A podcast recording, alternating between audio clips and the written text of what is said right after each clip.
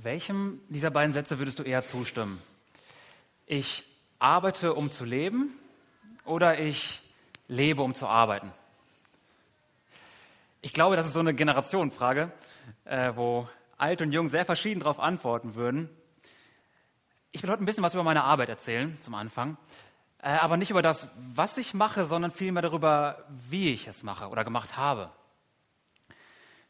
Ich habe bisher bei zwei Arbeitgebern ein bisschen längerfristig gearbeitet. Während meines Studiums habe ich zwei Jahre lang bei HDO gearbeitet, einem Industrieunternehmen hier in Paderborn. Ich war da in der Verwaltung und ich muss sagen, es war, ein guter Job. Ich habe echt Spaß gehabt an der Arbeit. Ich hatte tolle Aufgaben, super nette Kollegen. Für mich insgesamt echt ein, ein toller Arbeitgeber. Ich habe aber darüber nachgedacht, jetzt im Nachhinein so, warum war ich eigentlich bei dieser Arbeit? Und ich muss ehrlich sagen, das war nicht, weil mein Arbeitgeber so toll war äh, es hatte eigentlich zwei Gründe. Ähm, ich habe hier Geld verdient und es hat mich persönlich vorangebracht im Studium. Ich habe dadurch viel mehr gelernt, konnte Fertigkeiten ausarbeiten und habe mich besser qualifiziert. Also, wenn ich ehrlich bin, war das vor allem, waren das zwei recht doch selbstbezogene Motive, die mich zur Arbeit gebracht haben. Mittlerweile arbeite ich beim, beim christlichen Schulverein und ich kann wirklich ehrlich sagen, hier ist es irgendwie anders. Also objektiv betrachtet ist alles irgendwie ziemlich ähnlich. Auch hier habe ich einen super tollen Arbeitgeber. Ich arbeite in der Verwaltung, wie sonst auch. Ich habe tolle Kollegen, gute Aufgaben. Auch hier bekomme ich mein Geld. Auch hier kann ich mich fortbilden. Eigentlich ist alles sehr ähnlich, aber doch ist es irgendwie anders. Denn das Geld und die Fortbildung, das treibt mich hier nicht an. Antrieb bekomme ich hier vor allem dadurch, dass ich mich mit diesem Arbeitgeber identifiziere. Ich stehe voll und ganz hinter diesem Anliegen, jungen Menschen Jesus näher zu bringen, jungen Menschen Bildung zu bringen.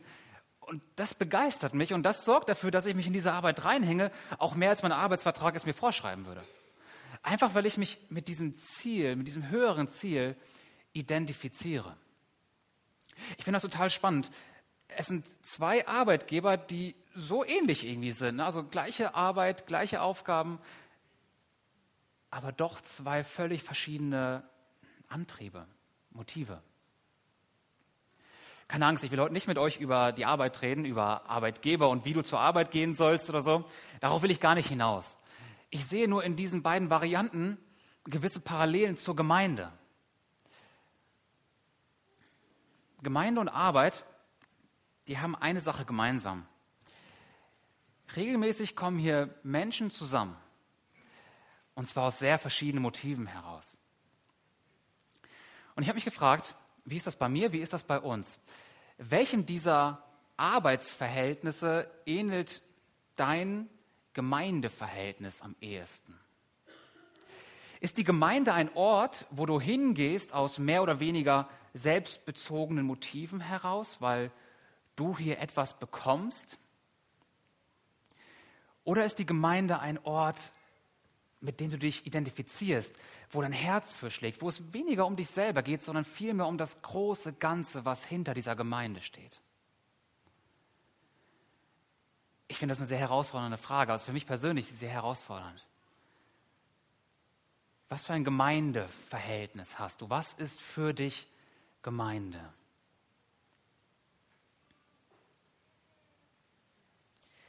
Wir alle leben in einer Gesellschaft, die mh, hm, die sich sehr stark um sich selber dreht. Also das Selbst wird sehr groß geschrieben. Wir sind für uns selbst verantwortlich, wir dürfen selbst entscheiden, wir dürfen uns selbst verwirklichen. Und dieser Individualismus, der, der liegt ganz, ganz tief in uns drin. Und der liegt so tief in uns drin, dass wir den gar nicht hinterfragen. Wir merken das gar nicht, wie sehr wir um uns selbst als einzelne Person drehen. Es beginnt schon von klein auf. Wenn ich in der Schule Wahlfächer habe, dann wähle ich ganz natürlich die Fächer, die mir Spaß machen, die mir mehr liegen, die mir mehr liegen. Wenn ich eine Ausbildung mache, dann entscheide ich mich für eine Ausbildung, die meinen Interessen entspricht.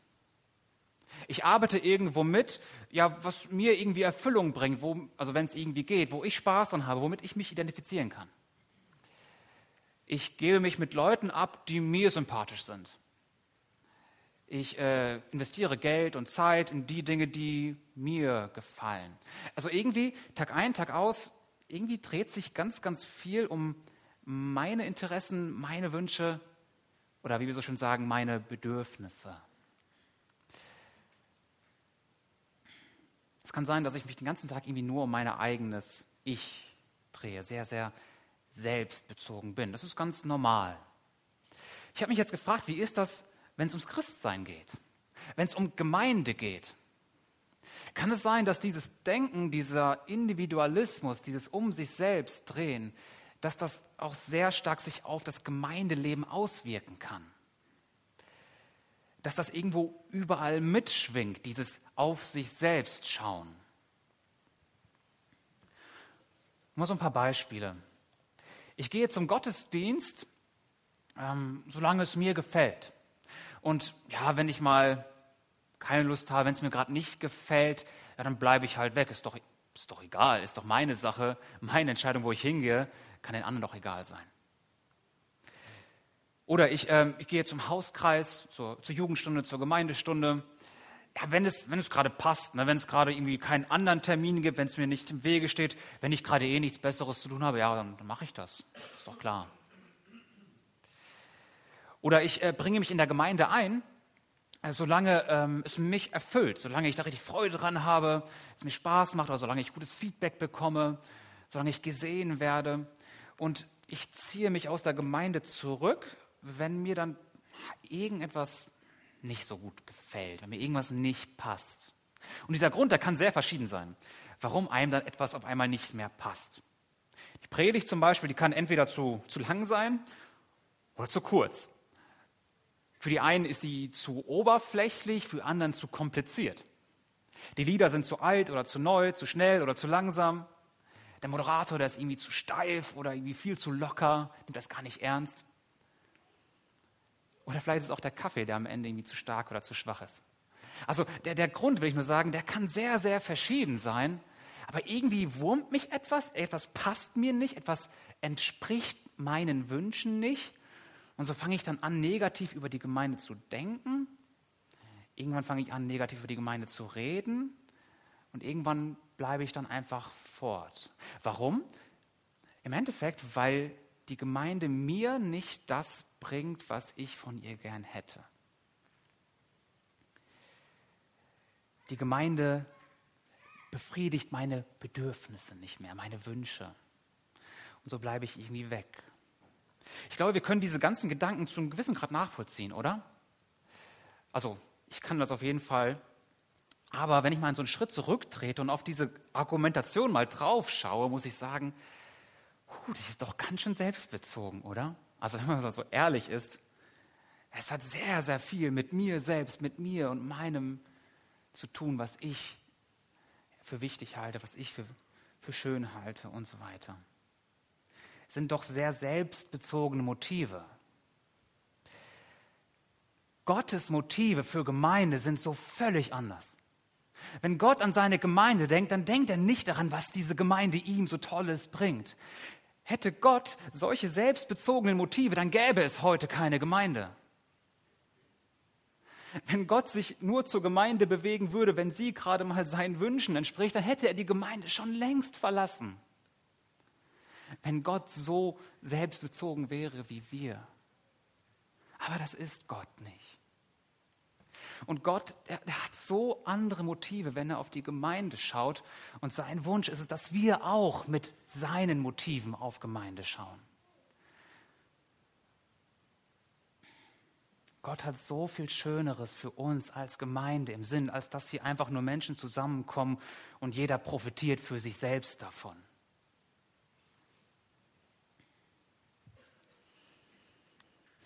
Lass uns mal ein bisschen über Gemeinde nachdenken.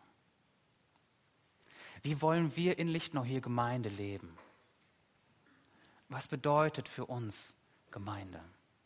Sind wir hier nur einzelne Individuen, die irgendwie zusammenkommen und äh, jeder profitiert für sich davon? Sind wir so eine Art Selbsthilfegruppe? Oder sind wir mehr als das? Sind wir nicht nur kleine Ichs, sondern sind wir ein, ein Wir? Jesus sagt einmal in Matthäus 16, denn wer sein Leben retten will, wird es verlieren. Mit anderen Worten, wer in diesem Leben auf dieser Erde etwas aufbauen will, wer etwas erreichen will, wer sich selbst verwirklichen will, wer selbstbezogen lebt und nur für sich selbst lebt und nur diesen eigenen Motiven immer nachläuft, der wird am Ende alles verlieren. Klar, man kann so leben, total auf sich selbst fixiert, egoistisch, selbstbezogen, aber am Ende ist man tot. Und mit einem stirbt alles, wofür man gelebt hat. Und das war es dann. Jesus sagt, wer so lebt, wer in diesem kurzen Leben immer nur ein Sklave seiner selbst ist, immer nur sich selber dient, der ist ein Narr. Und am Ende ist er tot. Und Jesus sagt dann weiter, wer aber sein Leben verliert um meinetwillen, der wird es finden. Mit anderen Worten, wer versteht, dass es im Leben um so viel mehr geht als ein selbst, dass es um so viel mehr geht, als die eigenen Bedürfnisse an erste Stelle zu stellen. Wer begreift, dass es so viel schöner ist, so viel erfüllender und gewinnbringender, für etwas Größeres zu leben als sich selbst. Jesus nachzufolgen, sich in ihm zu verlieren und, und diese eigenen Ziele, diesem größeren Ziel zu opfern der erlebt wahre Erfüllung. Der erlebt wahren Frieden, wahre Freude, wahres Glück. Und ja, so ein Leben, irgendwie das den eigenen Wünschen irgendwie abschwört zu einem gewissen Grad. Ein Leben, das in Jesus so viel mehr sieht. Das ist anders als das Leben in unserer Gesellschaft. Es hat nichts mit Selbstverwirklichung zu tun, sondern mehr mit Selbstaufgabe, ja. Und das klingt erst einmal unangenehm, erst einmal schwierig, nicht so sympathisch. Aber wer das dann erlebt, was man in Jesus alles finden kann, was für eine Erfüllung und wie wohltuend es ist, sich nicht selbst dienen zu müssen, kein Sklave des Egoismus zu sein, der kann mit Paulus folgenden Satz sagen, und zwar voller Begeisterung ich bin mit Christus gekreuzigt. Nicht mehr lebe ich, sondern Christus lebt in mir. Mit anderen Worten, Leute, ich bin so dankbar, dass ich nicht für mich leben muss. Ich bin so froh, dass ich nicht diesem Egoismus nachlaufen muss, sondern dass ich etwas so viel Schöneres gefunden habe. Ich habe ein höheres Ziel gefunden. Ich lebe für Jesus. Und zwar nicht alleine. Ich bin kein Einzelkämpfer mehr, der nur für sich selber lebt, sondern ich lebe als Teil eines großen Ganzen. Ich bin Teil einer Gemeinschaft, Teil einer Einheit. Und gemeinsam sind wir Teil von etwas so viel Größerem. Paulus sagt, wir sind in einem Geist zu einem Leib getauft worden. Wir müssen kleine, keine kleinen Ichs mehr sein, sondern wir sind ein Wir, eine Einheit. Die Bibel nennt es einen Leib, einen Tempel, eine Gemeinde. Wir sind etwas Größeres zusammen. Gemeinde im biblischen Sinn bedeutet, dass Christen hier zusammenkommen, nicht um sich selbst dienen zu lassen, auch aber nicht nur, sondern in erster Linie, um sich gegenseitig Jesus näher zu bringen. Christen teilen hier ihr Leben miteinander. Helfen, ermutigen sich gegeneinander, dienen einander, beten und leiden miteinander und helfen sich gegenseitig dran zu bleiben, wenn es mal schwer ist. Das ist Gemeinde im biblischen Sinne. Was ist Gemeinde für dich?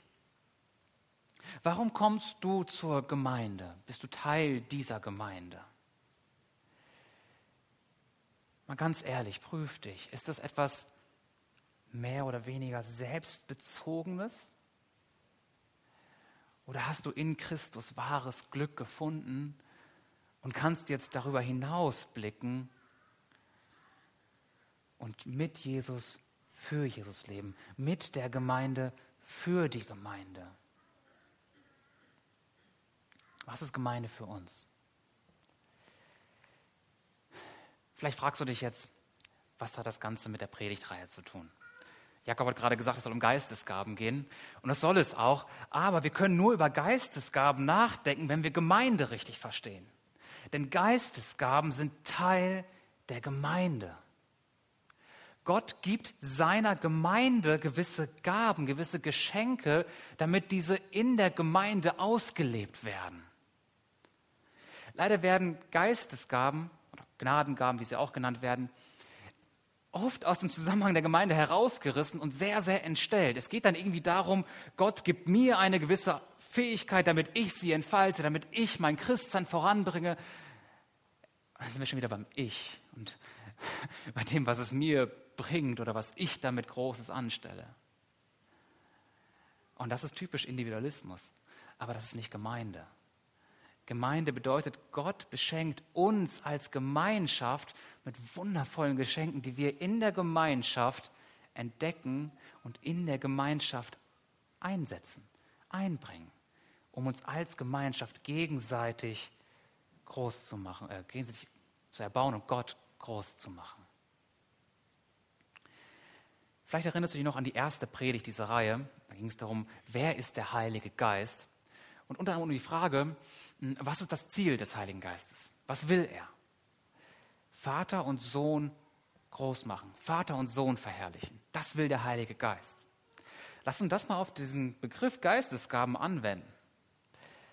Warum gibt der Heilige Geist gewisse Gaben? Er ist doch klar, damit durch diese Gaben sein Ziel verfolgt wird, damit durch diese Gaben Vater und Sohn groß gemacht werden. Und zwar in der Gemeinde. Wie stark Gemeinde und Geistesgaben zusammenhängen, das werden wir in den nächsten Minuten noch herausarbeiten. Im Neuen Testament finden wir vier bisschen längere Abschnitte, die etwas über Geistesgaben, über Gnadengaben zu sagen haben. Das sind Römer 12, 1. Korinther 12 bis 14, Epheser 4 und 1. Petrus 4. Also zweimal 12, zweimal 4 kann man sich vielleicht merken. Es gibt noch mehr Texte, die etwas zu diesem Thema zu sagen haben, aber das sind so die, die Kerntexte.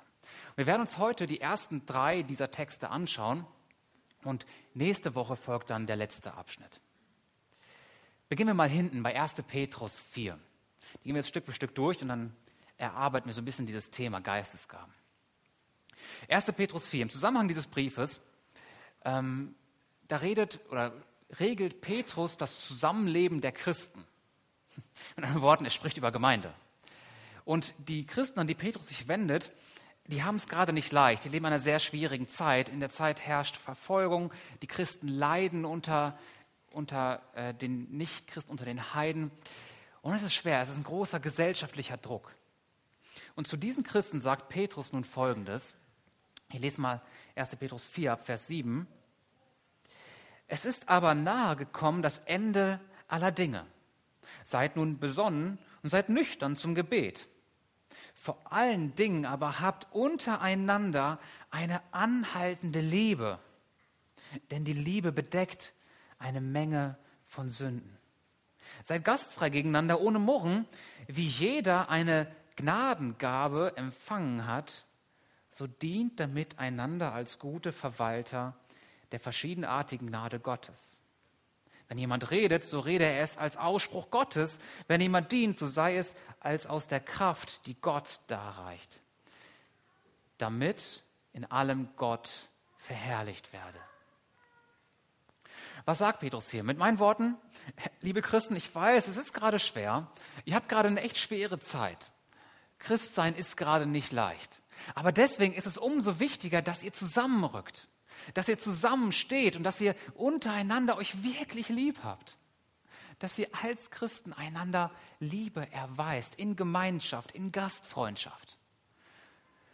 Und vor allem, dass ihr in diesem Ganzen die Gaben, die Gott euch gibt, einbringt, um euch gegenseitig zu stützen, zu dienen, zu fördern.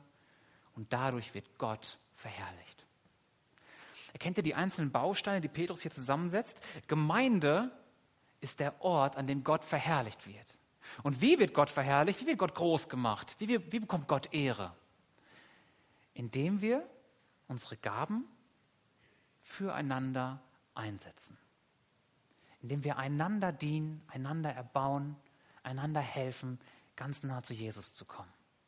Das verherrlicht Gott. Das macht ihn groß. Und was sind das für Geistesgaben? Petrus spricht hier von Worten und Taten. Also Fähigkeiten, Fertigkeiten, so wie wir eben persönlich ausgestattet sind. So sollen wir einander helfen. Okay, das ganz kurz zu 1. Petrus 4. Wir kommen gleich noch darauf zurück. Epheser 4, der zweite größere Abschnitt. Der ganze Epheserbrief, der dreht sich eigentlich um ein Thema. Einheit in Christus. Es geht um Gemeinde. Als Gemeinde sind wir dazu berufen, eins zu sein. In Christus sind wir eins. Wir sollen diese Einheit ausleben in Liebe, in Demut und auch in dem Einsatz unserer Gaben. Klar. Und so heißt es dann in Epheser 4, Vers 3, befleißigt euch, die Einheit des Geistes zu bewahren durch das Band des Friedens. Ein Leib und ein Geist, wie ihr auch berufen worden seid, in einer Hoffnung eurer Berufung. Und jetzt, jedem Einzelnen von uns aber ist die Gnade nach dem Maß der Gabe Christi gegeben worden.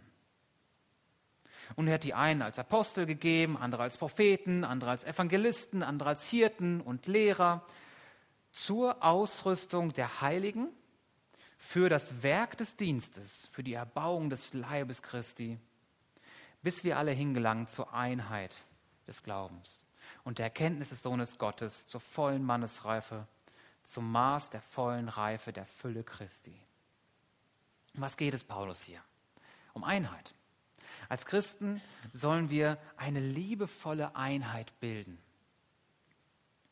Und das machen wir unter anderem, indem wir unsere Gaben entdecken und einsetzen und so einander dienen.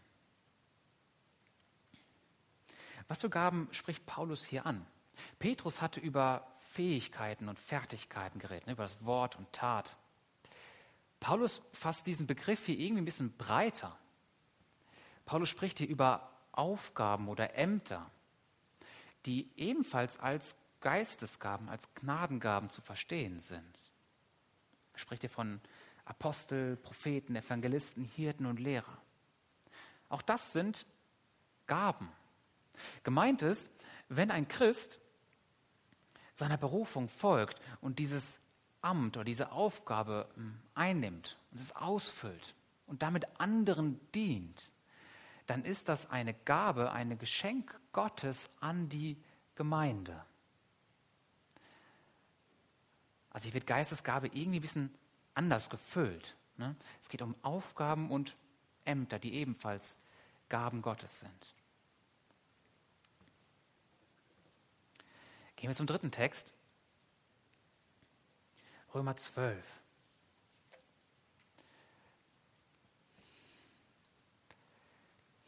Im Kontext geht es hier auch wieder um Gemeinde.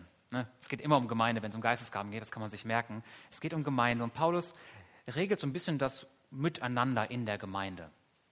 Und auch hier geht es irgendwie darum, dass die Christen einander in Liebe ertragen sollen, dass sie miteinander äh, einander dienen sollen. Und in diesem ganzen Zusammenhang kommt Paulus dann ganz natürlich auch auf Geistesgaben zu sprechen.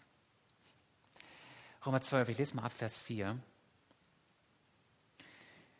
Denn wie wir in einem Leib viele Glieder haben, aber die Glieder nicht alle dieselben Tätigkeiten haben, so sind wir, die vielen, ein Leib in Christus, einzeln aber Glieder voneinander. Da wir aber verschiedene Gnadengaben haben, nach der uns gegebenen Gnade, so lasst sie uns gebrauchen.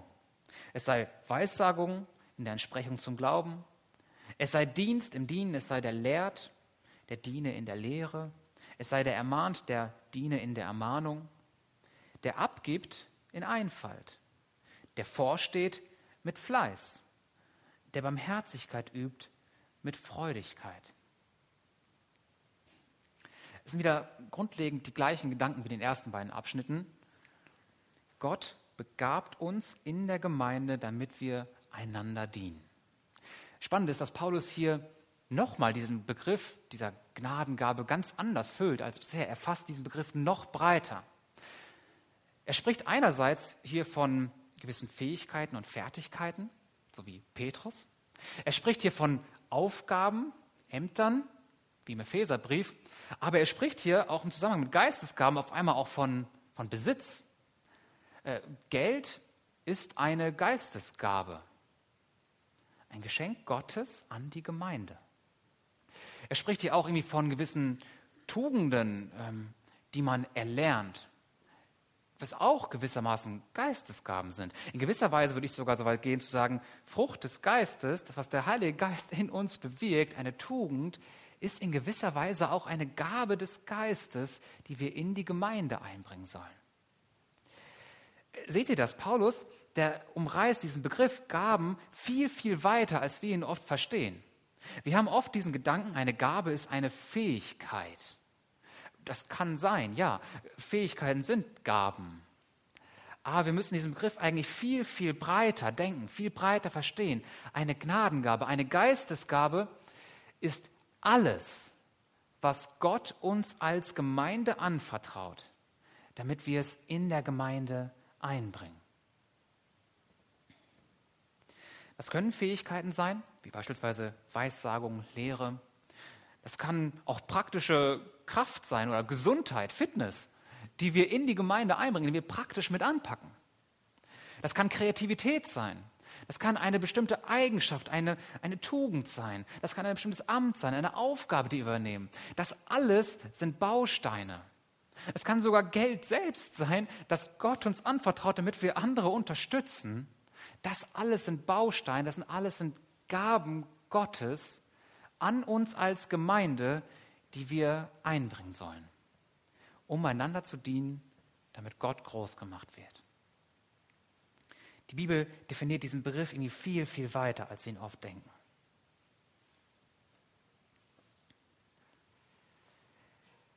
Lass uns mal ein paar allgemeine Lehren ja, aus, diesem, aus diesen drei Texten ziehen. Erstens, was sind Geistesgaben? Ich hoffe, das ist gerade deutlich geworden. Geistesgaben sind alles, ist alles, was Gott uns als Gemeinde anvertraut, was der Geist Gottes in unser Leben hineingibt, damit wir einander dienen. Lasst uns das mal viel, viel breiter denken, als wir es oft tun. Es geht nicht darum, dass du eine ganz konkrete Fähigkeit in deinem Leben entdecken musst, die deine Geistesgabe ist. Nein, es geht darum, dass du das gesamte Potenzial deines Lebens entdeckst. Dass du alles in deinem Leben entdeckst, was du in der Gemeinde einbringen kannst.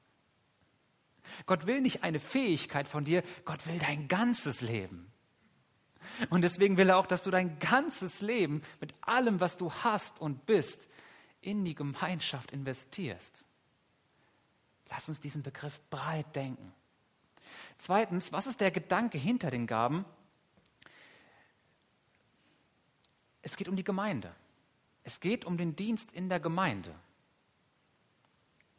die Erbauung der anderen, der Glaubensgeschwister. Es geht nicht darum, dass ich eine Gabe habe, die mich so toll macht, sondern wir sind als Gemeinschaft beschenkt, um einander zu dienen, um einander zu helfen, dran zu bleiben, bis Jesus wiederkommt. Und was ist das Ziel des Ganzen? Dass Gott dadurch groß gemacht wird.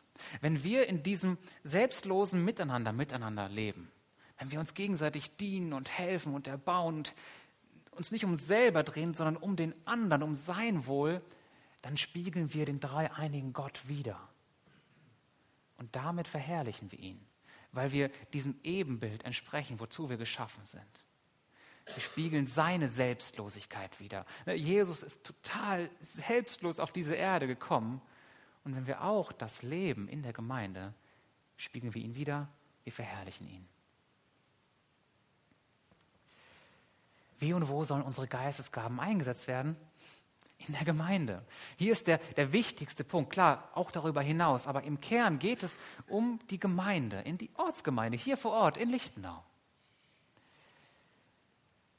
Gott schenkt der Gemeinde die Gaben, deswegen sollen sie in erster Linie auch hier eingesetzt werden. Aber klar, wenn man evangelistisch sein will, geht man auch aus der Gemeinde raus. Äh, ganz natürlich. Geistesgaben lehren uns, dass Christsein nicht alleine funktioniert. Man kann nicht als Christ gesund leben ohne eine Gemeinde. Es funktioniert nicht, weil dir einerseits der, Dienst der anderen fehlt und andererseits fehlt es dir, dass du dich selbstlos einbringen kannst. Du kannst dein Christsein gar nicht komplett ausleben, weil dir die Gemeinde fehlt, wo du dich einbringen kannst. Online-Gottesdienste sind schön, sind gut. Podcasts sind super. Aber sie ersetzen zu null Prozent eine Gemeinde vor Ort, wo du dich in der Gemeinschaft einbringst und dich selbst ein bisschen aufgibst, mehr und mehr und mehr und mehr das große Ganze siehst. Geistesgaben zeigen uns, dass Christsein zu einer Gemeinschaft berufen ist. Fünftens, wie sind Geistesgaben so verteilt? Grundsätzlich können wir erstmal sagen, jeder Christ ist durch Gottes Geist begabt. 1. Petrus 4, Vers 10, haben wir gerade schon gelesen, da heißt es, wie jeder eine Gnadengabe empfangen hat, so dient er miteinander. Wenn du an Jesus glaubst, wenn er dein Herr und Retter ist, dann bist du begabt. Wie du begabt bist, das, das weiß ich persönlich jetzt nicht. Das musst du für dich herausfinden, welches Potenzial Gott in dein Leben hineingelegt hat. Mach das. Prüfe dich, prüfe das Potenzial, was in dir drin liegt und denk dabei ganz, ganz breit. Ne? Was hat Gott dir geschenkt? Was für Fähigkeiten hat er dir geschenkt? Was für Fertigkeiten, die du vielleicht auch in deinem Beruf lernen durftest, kannst du hier einbringen? Ähm, wie hat er dich finanziell ausgestattet? Ähm, mit was für einer Kreativität hat er dich gesegnet? Ähm, wo hast du einen, einen Blick für ein Detail, was andere nicht haben? wo hast du bestimmte Aufgaben oder bestimmte Beziehungen, bestimmte Möglichkeiten, die andere nicht haben. Denk ganz, ganz breit, wie bist du persönlich von Gott ausgestattet und kannst dich dadurch in andere Menschen investieren. Entdecke das, probier das aus, frag andere, mach dich auf den Weg und äh, entfalte dieses Potenzial mehr und mehr.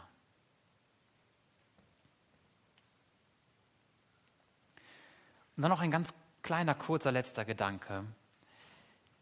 Jede Geistesgabe ist geistlich. Was meine ich damit? Im Gemeindealltag kann es manchmal so passieren, dass man irgendwie so zwischen geistlichem und praktischem unterscheidet. Also es gibt dann irgendwie so geistliche Dinge, das ist dann sowas wie Predigen jetzt oder den Lobpreis anleiten oder Kinderstunde machen, das sind geistliche Dinge.